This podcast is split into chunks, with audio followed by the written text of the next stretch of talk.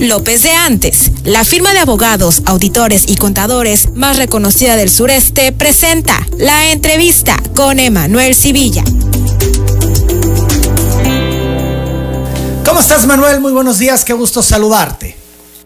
Muy buenos días, Emanuel, qué gusto estar nuevamente en telereportaje y saludarte a ti y a todos mis paisanos desde la Ciudad de México a las órdenes para compartir con ustedes información muy importante desde la Cámara de Diputados.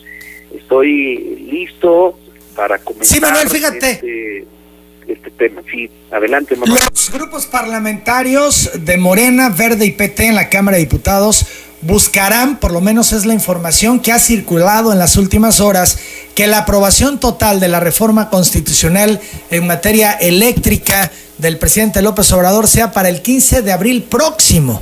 De acuerdo con el coordinador de Morena en San Lázaro, Ignacio Mier, se perfila que la primera quincena de abril ya haya sido avalada por la Cámara de Diputados por el Senado de la República y al menos 17 congresos estatales que integran el constituyente permanente. Esos son los datos que da Ignacio Mier, tu coordinador, y bueno, habla que para abril sería la aprobación. Sin embargo, tú ayer decías que la reforma eh, se, no se va a discutir hasta el 2022 como se han publicado en algunos medios nacionales. Importante aclarar este tema, Manuel. Sí, por supuesto, es muy importante aclararlo porque el día de ayer por la tarde circuló información en el sentido de que daban a entender que habíamos decidido que no se analizara la iniciativa de reforma constitucional en materia eléctrica enviada por el presidente Andrés Manuel López Obrador en este primer periodo de sesiones de la nueva legislatura en la Cámara de Diputados, cosa que es falso porque eh, tenemos la firme intención de que en la Cámara de origen de esta iniciativa, es decir, en la Cámara de Diputados, pueda ser analizada, discutida y aprobada, en su caso, en este primer periodo que concluye el 15 de diciembre. Es decir, antes de esa fecha estamos convencidos de que vamos a poder tener ya un dictamen para efectos de subirlo al Pleno y ahí someterlo a aprobación. Recordarle a quienes nos escuchan que el constituyente permanente establece como regla que en la primera y segunda etapa se requieren las dos terceras partes de los votos de los legisladores asistentes, es decir, en la Cámara de Diputados, si estuvieran presentes los 500 diputados, requeriríamos eh, una votación por encima de los 333 diputados. Esto quiere decir que no tan solo los 278 diputadas y diputados que somos parte de la coalición Morena, PP y Verde, sino además un número de aproximadamente 57 legisladoras o legisladores adicionales de otros grupos parlamentarios para obtener la mayoría calificada. Las 7 de la mañana, 56 minutos. Entonces, esto que trasciende en las últimas horas no es el escenario que se tiene previsto en Morena. Esto se abordará y deberá quedar en diciembre resuelto. En el caso de la Cámara de Diputados, así es, y una vez aprobado, estoy convencido de que así sucederá, porque se trata de una iniciativa de reforma constitucional trascendente para el país, para la seguridad nacional, para tener tarifas eléctricas más económicas en todos los aspectos, no tan solo domésticos, sino comerciales, industriales, y también el poder eh, tener eh, un sistema eléctrico nacional que vaya integrando cada vez más energías no tan solo renovables, sino infinitas, amigables con el medio ambiente, por eso se propone subir a rango constitucional la transición energética y en ese sentido nosotros no tenemos prisa, pero no vamos a hacer pausas, lo que quiere decir que vamos a cumplir con nuestro compromiso de legislar y que en el caso de esta iniciativa que ya eh, va a iniciar su discusión la próxima semana, podremos tener ya sometido a discusión y aprobación a más tardar el 15 de diciembre la iniciativa para poderla tornar al Senado, que sería la Cámara Revisora. ¿Hubo intenciones de diputados eh, de Morena de posponer esta discusión? Lo digo por lo que trascendió ayer.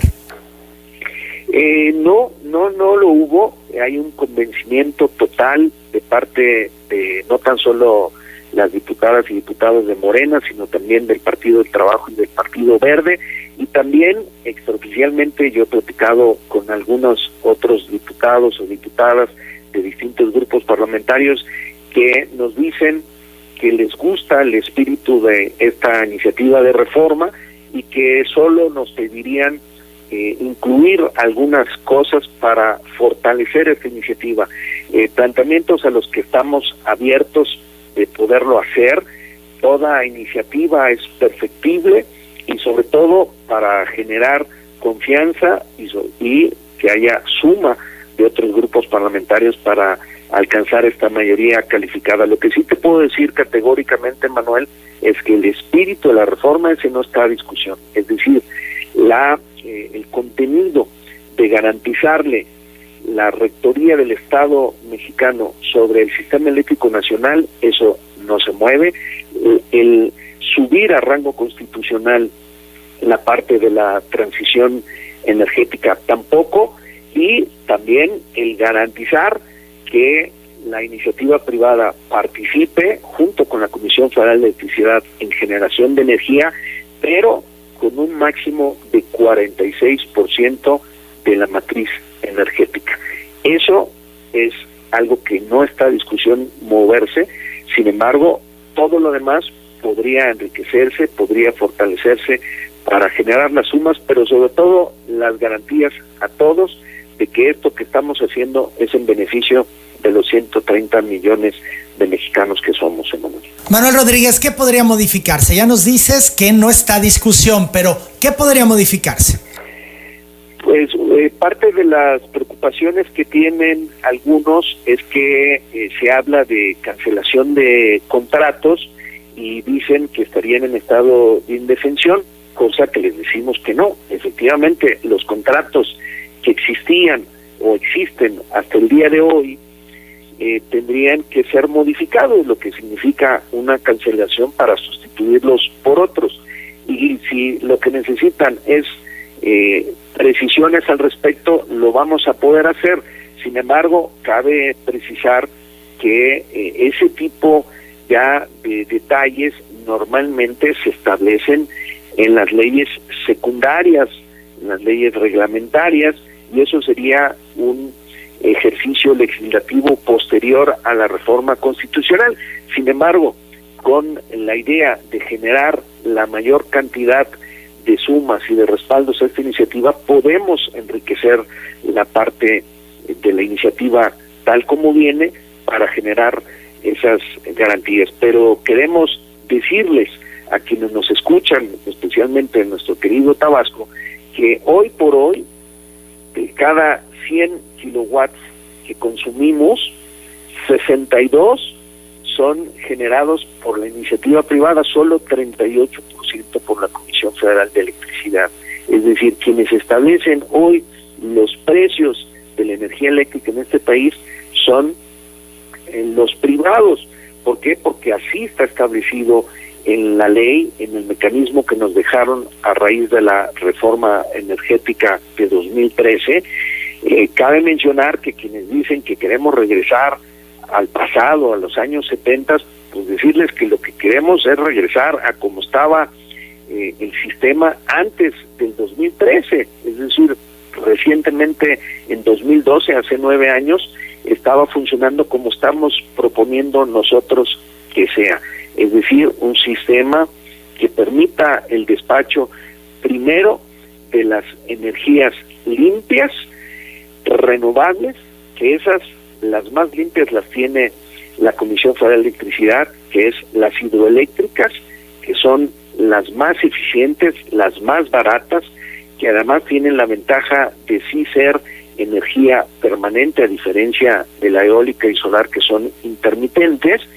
y eh, posteriormente subir aquellas eólicas y solares de la Comisión Federal de Electricidad y también de la iniciativa privada, la geotermia, la nuclear y posteriormente las de ciclo combinado, que es con gas natural, considerado un energético de transición, porque a diferencia del el combustible o el diésel, el gas natural emite 90% menos de CO2 al medio ambiente, lo cual eh, pues es significativamente eh, menor y genera pues un respiro a nuestro planeta. Esa es la intención, Emanuel, de con esta modificación y estoy seguro que vamos a lograr los consensos para garantizar esos 333 votos como mínimo que se requieren. Nosotros estamos pensando en poder convencer a los 500 diputados, pero de no ser posible, cuando menos sí garantizar la mayoría calificada en la Cámara de Diputados, que sería, como mencioné hace un momento, antes del 15 de diciembre de este año. Manuel Rodríguez dices que está seguro de que se va a lograr el consenso, los votos necesarios para que pase esta iniciativa. Entiendo entonces que ya el cabildeo empezó y que llegarán la próxima semana eh, que inician estas discusiones, digamos de manera formal en el legislativo, con un segmento ya eh, avanzado de posibles diputados que se sumen.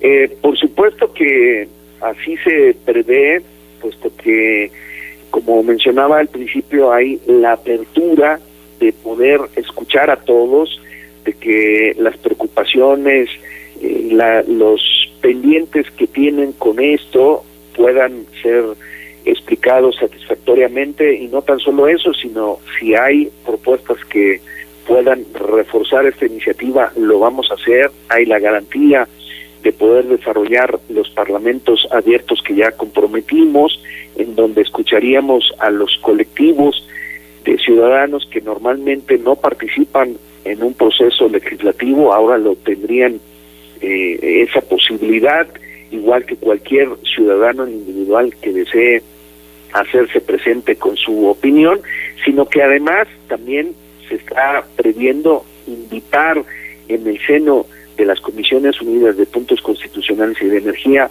a los dueños de las empresas privadas que generan energía eléctrica en el país para que nos expongan eh, su tema y podamos ahí dialogar directamente sin intermediarios y generarles las garantías y la confianza de que ese 46% que se prevé en la iniciativa va a mantenerse y que en un mercado eléctrico como el mexicano que crece constantemente, pues en esa misma proporción seguirá creciendo la participación de la iniciativa privada, que sea de paso, quiero comentarles a quienes nos escuchan que ese 46% que le correspondería de manera eh, permanente a la iniciativa privada equivale a la generación de energía total de Argentina, de Chile y de Paraguay, para que nos demos una idea del tamaño del mercado eléctrico de México, que solo el 46% equivale a lo que consumen en esos países hermanos de Latinoamérica. Es decir, es un mercado muy grande en donde van a poder tener utilidades, que es el fin de las empresas privadas, pero utilidades en rangos justos, no como sucede ahora, en donde tienen eh, ganancias estratosféricas y que quien paga los platos rotos, como decimos comúnmente, pues somos todos los usuarios de este país que eh, en términos generales pagamos tarifas eléctricas costosas.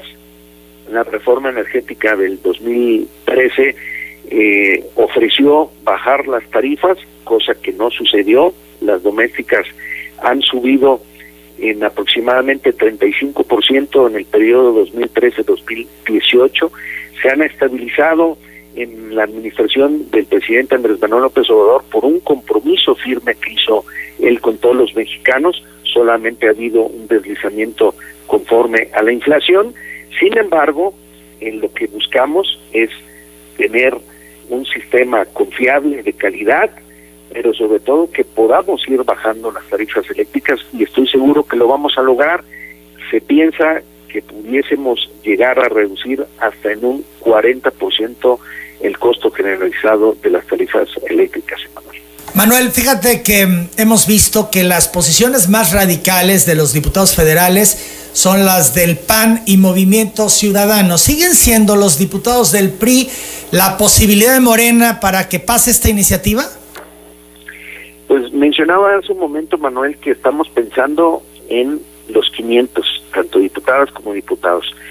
Sin embargo, como bien señalas, pues ha habido posicionamientos desde el inicio, especialmente del PAN, en el sentido de que ellos no van.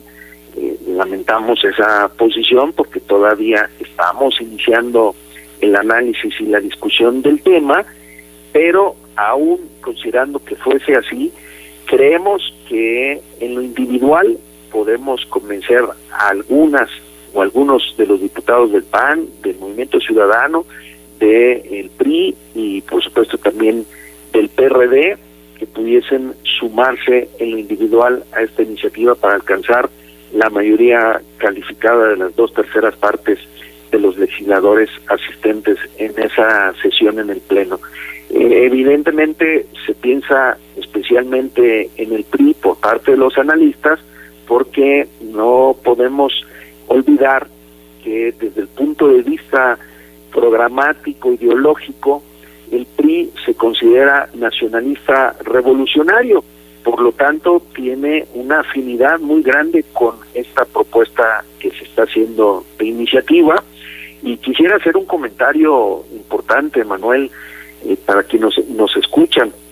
En el caso de Morena, en su primera participación ya como grupo parlamentario, que fue en el periodo 2015-2018, en el 85% de las iniciativas que se presentaron, el voto de Morena fue a favor. ¿Esto qué quiere decir? Que cuando había iniciativas que eran eh, notoriamente en beneficio de los mexicanos, Morena se sumaba a apoyar, independientemente de que en ese momento gobernara el PRI, que pudiese ser una iniciativa presentada por el partido en el poder, si era en beneficio de los mexicanos, nos sumamos. Solamente en 15% nos opusimos porque considerábamos que atentaba en contra de los intereses de los mexicanos.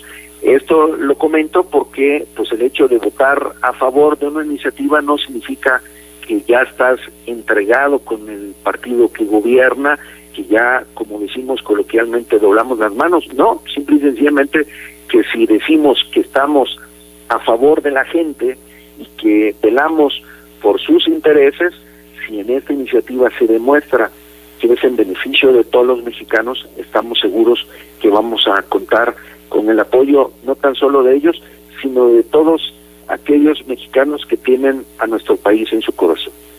Diputado, ya buscaste a Gerardo Gaudiano, que es legislador por Movimiento Ciudadano y que bueno, pues está en este grupo que ha dicho que tampoco respaldarán la reforma eléctrica que propone el presidente. ¿Has tenido la oportunidad de platicar con él en corto? ¿Está en la dinámica? ¿Abre la posibilidad de poderse sumar?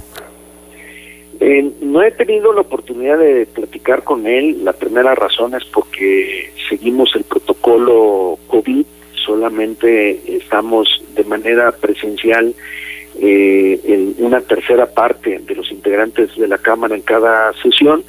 Y por otro lado, eh, apenas vamos a iniciar la discusión como Comisiones Unidas de Puntos Constitucionales y Energía la próxima semana. Y ahí, en esas comisiones, no participa Gerardo Gaudiano, pero sí la representación del movimiento ciudadano y eh, con ellos hemos tenido ya pláticas previas para comentar eh, lo que va a ser la metodología de análisis y discusión. Y por supuesto que estamos abiertos a platicar con todos en función de cómo se vayan desarrollando las etapas internas de este trabajo legislativo al seno de la eh, Cámara de Diputados, pero en especial de la Comisión de Energía y comentarte, Emanuel, que yo buscaré a todos. ¿Por qué? Porque requerimos una mayoría calificada y debemos de convencer con argumentos, con elementos sólidos a todos, incluyendo a Gaudiano y a todos eh, los diputados de la Cámara, sean del grupo parlamentario que sean. En ese sentido, va a haber garantías de diálogo, de acercamiento con todos. Ese es el compromiso que como presidente de la Comisión de Energía tengo y lo voy a hacer con mucho gusto, convencido de que vamos a lograr las sumas para esta mayoría calificada. ¿Por qué sigue San Lázaro en protocolo COVID cuando la Ciudad de México ya está en semáforo epidemiológico verde? Eh, bueno, eso es una decisión de la Junta de Coordinación Política para pues garantizar que podamos continuar con los trabajos en la Cámara, que no se vayan a, contagiar y por lo tanto estar, como decimos coloquialmente, fuera de circulación diputados para no detener el proceso legislativo, pero estoy seguro que dentro de muy poco cambiará ese protocolo porque como bien dices, en la Ciudad de México ya hay semáforo verde, están las cosas muy controladas, incluso mi opinión personal es que ya deberíamos de regresar a la nueva normalidad donde estemos presentes todos físicamente para poder avanzar mucho más rápido, aunque decirte que con todo y este protocolo COVID, con los avances del uso de las nuevas tecnologías, podemos eh, trabajar a distancia a través de aplicaciones y también votar a distancia, tanto la asistencia como el sentido del voto de las distintas iniciativas, lo cual pues permite tener el trabajo parlamentario sin ninguna interrupción.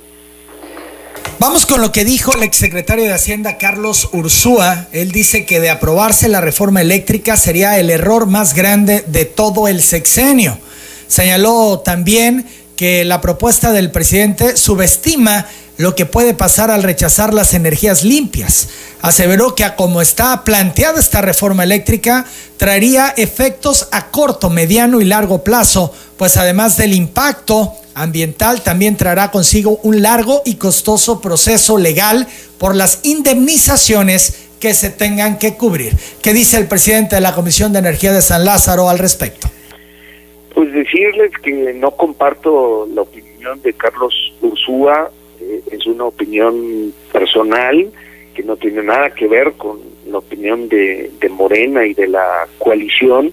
Nosotros diferimos completamente de su opinión porque, vuelvo a insistir, eh, eso no lo destaca prácticamente ninguno de los analistas que están en contra de esta reforma, que nosotros, lejos de estarle apostando a energías sucias, estamos apostando energías limpias, por eso elevar a rango constitucional la transición energética.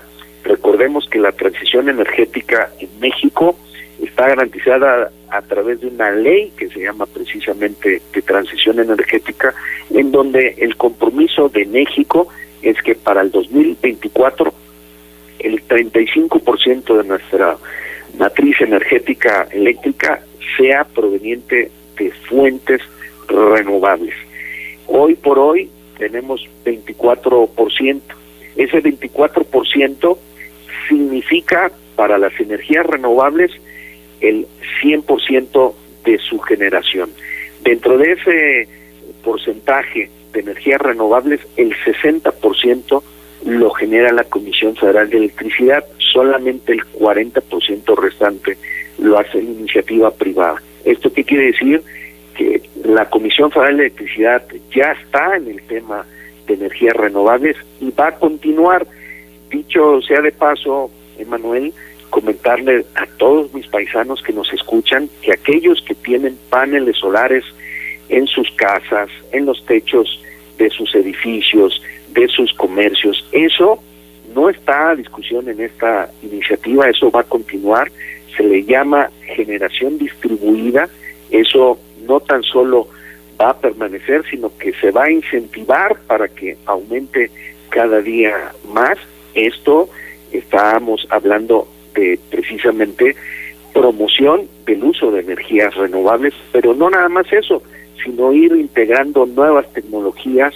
Hay eh, pues eh, tecnología a base de hidrógeno y de otras más que se están desarrollando que no requieren combustibles fósiles y que nos van a permitir ir, sustituyendo esas plantas generadoras que emiten emisiones contaminantes al aire y generan eh, pues una contribución al calentamiento global, esas van a disminuir de manera considerable y gradual a un ritmo muy importante. Por cierto, comento que ya para 2024 dejarán de operar las plantas generadoras de energía eléctrica que funcionan con combustóleo.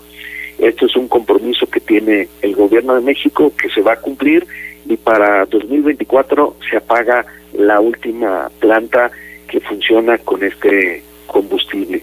Y por lo mismo estamos pensando en que eh, con esta iniciativa vamos a garantizar esa transición energética, pero vamos también a garantizar un sistema eléctrico nacional seguro, confiable, permanente, con tarifas eléctricas más económicas, pero también garantizándole la participación a la iniciativa privada con eh, ganancias justas, garantizando una fórmula ganar-ganar para todos, para la iniciativa privada, pero especialmente para los usuarios mexicanos. Ahora, el embajador de los Estados Unidos en México, Ken Salazar, ventiló que sostuvo reuniones con el gobierno mexicano para abordar el tema de la reforma. En Twitter escribió, quiero aprender más sobre el ímpetu de esta reforma constitucional, incluso sin dar mayores detalles. El embajador manifestó, expresé serias preocupaciones de Estados Unidos. Concluyó su mensaje en Twitter diciendo, nos comprometimos a continuar el diálogo sobre este crítico asunto los próximos días. Dos cosas, califica esto como crítico y que Estados Unidos está preocupado, Manuel. Eh, bueno, pues yo entiendo que hace una declaración general porque en el caso de él está empezando apenas eh, pues a interiorizarse en el tema y evidentemente pues él respalda los intereses de las empresas privadas de su país que participan aquí con las eh, explicaciones y sobre todo garantías que el gobierno mexicano le irá exponiendo en las reuniones que sostengan con él, pues llegará a la conclusión de que, por un lado, no estamos violando el Tratado de Libre Comercio que se acaba de renovar entre Estados Unidos, Canadá y México, porque en el caso específico del capítulo energético dice claramente que respecto a la legislación en la materia, cada uno de los países podrá legislar de manera soberana lo que quiere decir que nos dan la posibilidad libre de modificar las reglas. Y eso es lo que eh, se pretende hacer y además dentro de lo que se propone en esta reforma no se viola en absoluto el Tratado de Libre Comercio, eh, no estamos eh, hablando de expropiación, ni siquiera una expropiación indirecta, van a seguir participando las iniciativas, la iniciativa privada van a tener sus utilidades y sus inversiones están garantizadas. Ya para despedirnos, Manuel, ¿cuándo? O sea, ya hay fecha exacta del inicio de este debate por la reforma eléctrica. Eh, estamos eh, seguramente iniciando ya en el mes de noviembre, eh, muy probablemente después de la aprobación del presupuesto, que la fecha límite que tenemos es el 15 de noviembre, es decir, seguramente eh, Parlamento abierto tendríamos ya posterior al 15 de noviembre y la fecha exacta yo te la podré proporcionar la próxima semana, martes o miércoles. Si tú me lo permites, Manuel, con mucho gusto continúo ampliando la información de un tema tan importante como lo es este. Te agradezco estos minutos, Manuel. Muy buenos días. Muchas gracias, Emanuel. Aprecio la oportunidad te mando un fuerte abrazo a ti, a todo el equipo de producción de telereportaje, pero especialmente a mis paisanos tabasqueños. Un fuerte abrazo. Gracias. Son las 8.22. Es el presidente de la Comisión de Energía en San Lázaro, el diputado federal Manuel Rodríguez González.